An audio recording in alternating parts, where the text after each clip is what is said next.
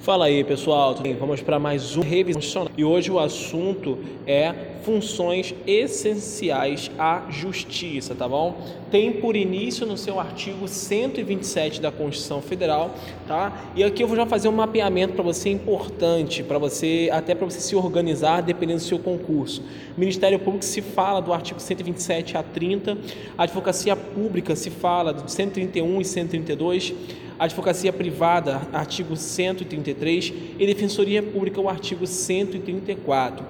Entenda, eles atuam diretamente junto, né, junto, né, ao poder judiciário. Contudo, não integram o poder judiciário, tá bom? Isso vai entender um pouco melhor quando a gente abrir um pouquinho de cada atividade. E com isso, pessoal, nada melhor do que começar com o Ministério Público, tá bom? Que em tese é o que mais cai em concurso público, tá? O Ministério Público, como eu falei, está no artigo 127 ao artigo 130. Ponto principal: é uma instituição que possui a sua autonomia e independência, tá bom? Quando eu falo a independência, é porque eles não integram a nenhum dos poderes, eles são um órgão independente. Talvez essa seja a maior característica do Ministério Público, tá? Eles têm por incumbência, e incumbência cabe ao artigo 127, que diz o seguinte: o Ministério Público é instituição permanente, essencial à justiça a função jurisdicional do Estado, incumbindo-lhe a defesa da ordem jurídica, do regime democrático e dos interesses sociais e individuais indisponíveis. Quando fala de interesses sociais, são os difusos e coletivos, tá bom? Então é, é, é para isto que serve, é, que existe, digamos assim, o Ministério Público, tá bom? E ainda vale ressaltar o seguinte: existem princípios institucionais do Ministério Público que são muito importantes para a prova, que são a unidade, a indivisibilidade e a independência funcional. Quando a gente fala de unidade, são integrantes do Ministério Público devem ser vistos como integrantes de uma única carreira. A instituição, um órgão, é, um, é, única chefia, único procurador-geral, é como fosse a gama de procuradores espalhados pelo Brasil, mas eles são, é, eles são vistos né, é, como fosse um único órgão, certo? Uma única, uma única transparência. Só para você ter uma ideia, da unidade, realmente leva o nome bem a sério tá bom? Da indivisibilidade, como eu falei, integrantes passam a ser substituídos uns pelos outros na mesma carreira.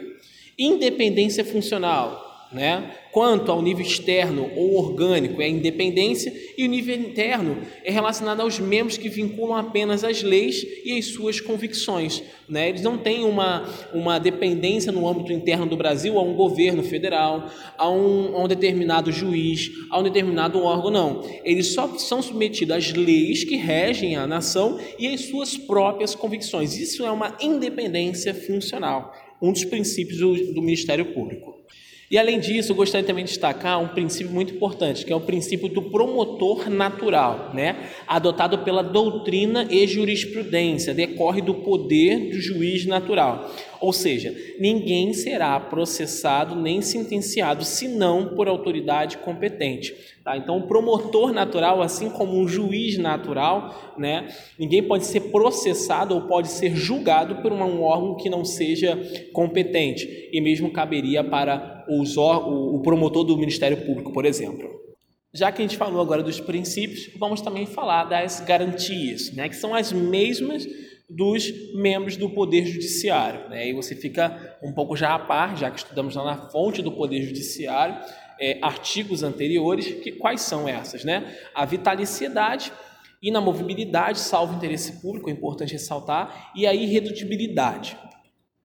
Quando a gente fala de vedações ou impedimentos, garantias de imparcialidade, está no artigo 128, parte segunda, eu vou abrir para vocês aqui, aqui para mim, na verdade, é, é um extenso artigo, né, mas eu gostaria de destacar um ponto, que é o que mais cai em prova. Né? Isso aqui é uma revisão, a gente tem que ir para aqueles pontos que mais caem. Não pode exercer, é, exercer advocacia, o um promotor, tá bom? No caso de aposentadoria ou exoneração, somente poderá exercer a advocacia após três anos de afastamento, tá bom? Que é uma quarentena de saída que dizem, tá bom? A estrutura do Ministério Público, para quem tiver mais interesse e necessidade de estudo, se encontra no artigo também 128. A nomenclatura de quem dirige o Ministério Público da, da, União é o Procurador da República e o MPE, que são os estados procuradores de, da Justiça, tá bom? Então você vê essa, essa nomenclatura aí de cada promotor, digamos assim. Chefe do Ministério Público é o Procurador-Geral da República, tá? nomeado pelo presidente da República, integrante da carreira, esse é um aspecto valioso aí, e mais de 30, maior de 35 anos. Aprovação por maioria absoluta do Senado Federal para investidura de dois anos, permitida reconduções sucessivas. Tá? A destituição pode ocorrer por iniciativa do presidente da República com autorização do Senado Federal. Outro ponto que não pode passar nos seus estudos, né, nessa revisão do Ministério Público, são as funções institucionais, que estão lá no artigo 129, que de forma genérica é promover de forma privativa a ação penal pública, lembrar da ação penal privada subsidiária da pública, né? mesmo que a gente entenda um pouquinho aí de direito processual penal, só para complementar, tá ok? Isso é, é importante lembrar que a ação penal, né, o dono, digamos assim, da ação penal é o Ministério Público. É ele que vai processar uma pessoa, lembrando que tem toda aquela fase preliminar, que em tese, normalmente quem realiza é o Delta, nosso grande amigo Delta, tá bom? Mas não impede que o mesmo faça suas investigações independentes. Então, são milhões de casos aí que ocorrem no Brasil, então não tem nem como contrariar tá bom? Quando a gente fala do Conselho Nacional do Ministério Público, é no artigo 130A, é um órgão de controle interno do Ministério Público, né? Atribuições. Controle, é, controle da atuação administrativa e financeira do Ministério Público e cumprimento dos deveres funcionais de seus membros, tá bom? É, o que eu posso dizer aqui, ele tem uma grande semelhança, tá? Mas é importante a diferença também do, do CNJ que a gente citou lá no Poder Judiciário. Dito isso, a gente já pode caminhar um pouquinho e falar agora da AGU, né? ou melhor, Advocacia Pública, que está no artigo 131 e 132 da Constituição Federal. Tá? Gente, eu estou passando assim um pouco rápido, porque é uma revisão, então vou para os principais pontos, mas a leitura constitucional eu quero que você faça, ela é prioritária no seu estudo, tá bom? A advocacia pública é responsável pela defesa jurídica dos entes federais, tá bom? Integra o poder executivo, esse é um, é um ponto interessante, tá bom? A União tem a Advocacia Geral da União, nos estados, as procura, procuradorias estaduais e os municípios podem criar, não há previsão na Constituição Federal, tá bom? É um ponto importante aí. O que, que cabe à AGU? Representar a União judicial e extrajudicialmente nos três poderes e uma consultoria e assessoramento jurídico apenas do Poder Judiciário, mas tem que ser por meio de lei complementar. Tá? O chefe da, da AGU é o é, advogado-geral da União, né?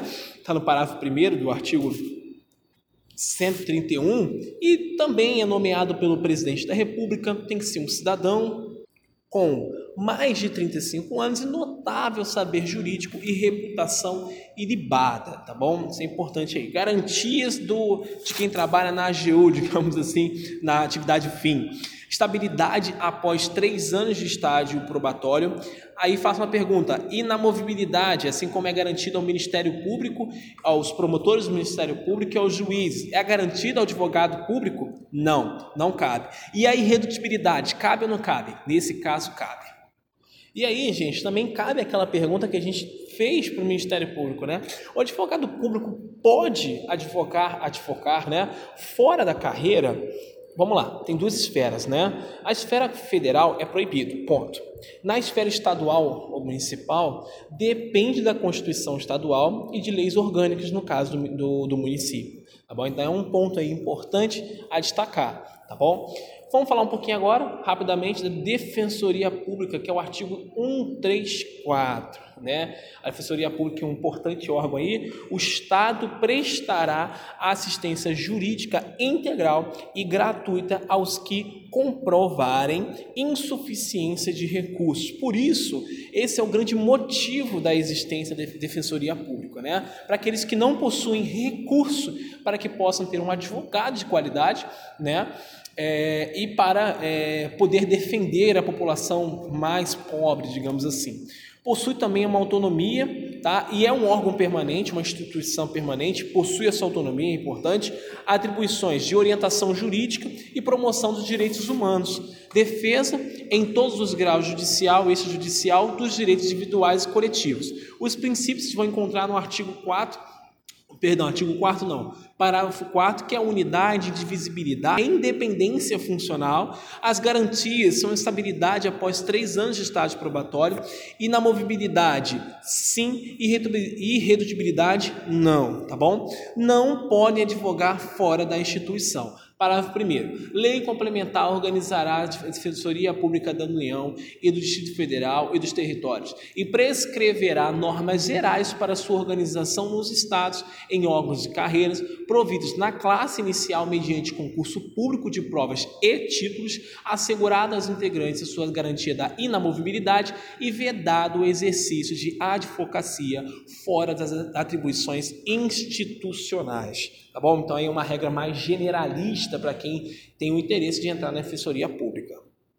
E por fim, um ponto importante é a autonomia administrativa e funcional da própria defensoria pública, né? Quem onde diz isso, né? O parágrafo segundo e terceiro. As defensorias públicas estaduais são asseguradas autonomia funcional e administrativa e iniciativa da sua proposta orçamentária dentro dos limites estabelecidos na Lei de Diretrizes Orçamentárias e a subordinação ao disposto no artigo 99, parágrafo segundo. E terceiro, aplica-se o dispositivo do segundo, que a gente acabou de ler, defensorias públicas da União e do Distrito Federal. Então fica bem aí, bem, bem legal essa, essa autonomia que a Defensoria Pública possui. E com isso, meu povo, a gente fecha essa parte de funções essenciais da justiça. Como ele disse, é um assunto rápido. Normalmente as provas cobrem, cobram o texto literal, então assim não tem muita interpretação. É difícil você ter uma decisão aqui ou outra, depende muito do nível do seu concurso.